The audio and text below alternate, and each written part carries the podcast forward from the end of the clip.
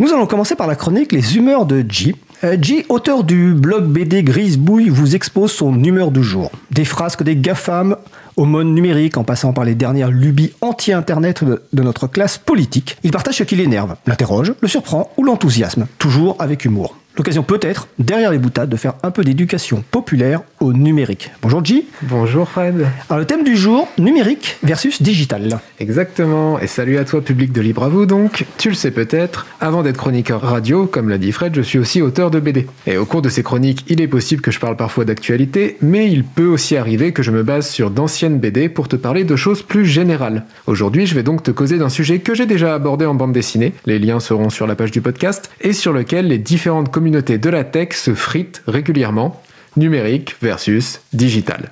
Je t'explique. Tu as sans doute déjà entendu parler de transformation digitale ou de montre à affichage digital. Eh bien sache que si tu emploies cet adjectif digital dans ces contextes, certaines personnes risquent de venir faire leurs intéressantes en te disant Mais non, on ne dit pas digital, on dit numérique.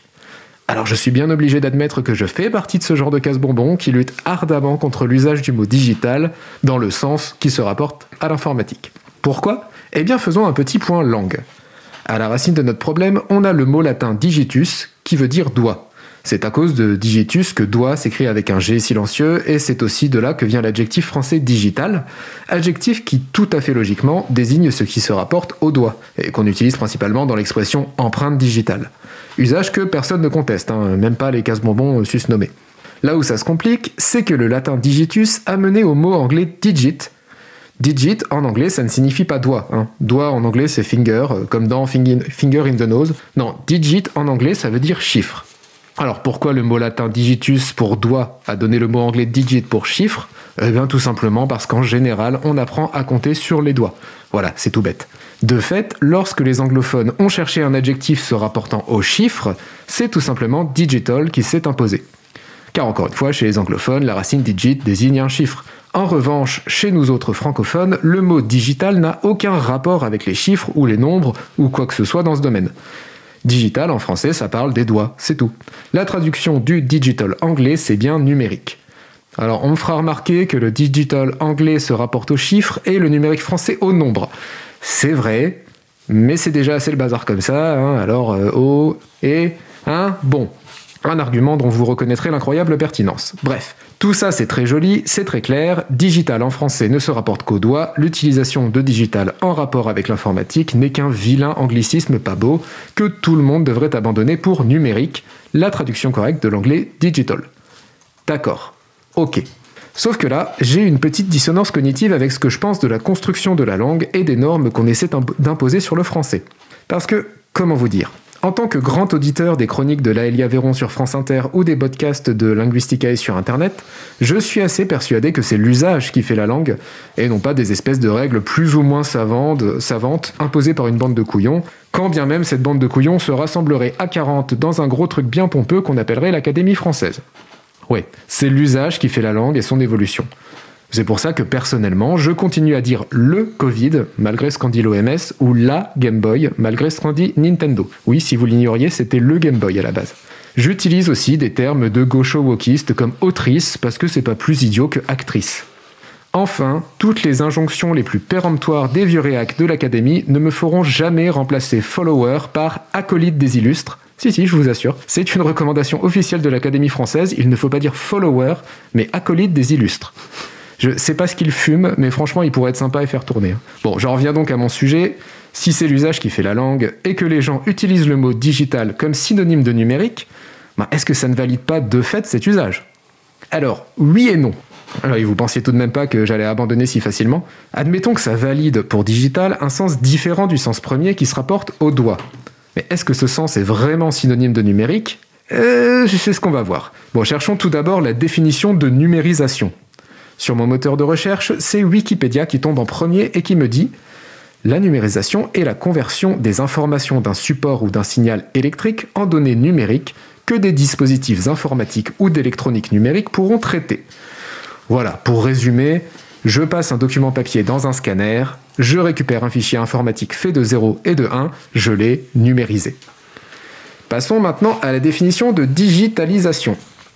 Et là, attention, on va être sur deux salles, deux ambiances. Accrochez-vous à vos calfouettes. Tout d'abord, on tombe sur junto.fr qui nous dit la digitalisation est une suite logique de l'évolution technologique et plus particulièrement d'Internet et de l'informatique. Désormais, tout peut se traiter en ligne et c'est le principe même de la digitalisation. Pour définir cette opération, on peut dire qu'il s'agit d'un procédé qui vise à transformer des processus traditionnels, des objets, des outils ou encore des professions par le biais de technologies digitales afin de les rendre plus performants. Voilà. Des questions? Non, je sens, que vous n'êtes pas encore convaincu, alors on va tout de suite lire le deuxième lien sur un site qui s'appelle Digital Conseil, digital avec deux L cette fois, hein, pour montrer que ça vole haut, j'imagine. Alors je cite encore. La digitalisation d'un métier peut signifier que les processus et les méthodes de travail sont supportés par des solutions digitales, mais aussi que le rôle de l'informatique vient prendre une place prépondérante dans l'exécution des missions rattachées à ce métier. Quand cette digitalisation est conçue en collaboration avec les métiers concernés, cela permet de repositionner le rôle des collaborateurs et des tâches à forte valeur ajoutée et de créer de nouvelles opportunités de rentabilité. Ok, alors Autant dans ma dernière chronique, je m'amusais d'avoir coché le bingo du gauchiste du web avec des mots comme émancipation ou éducation populaire, autant là on serait plutôt sur un bingo de bon gros bullshit de start-upper.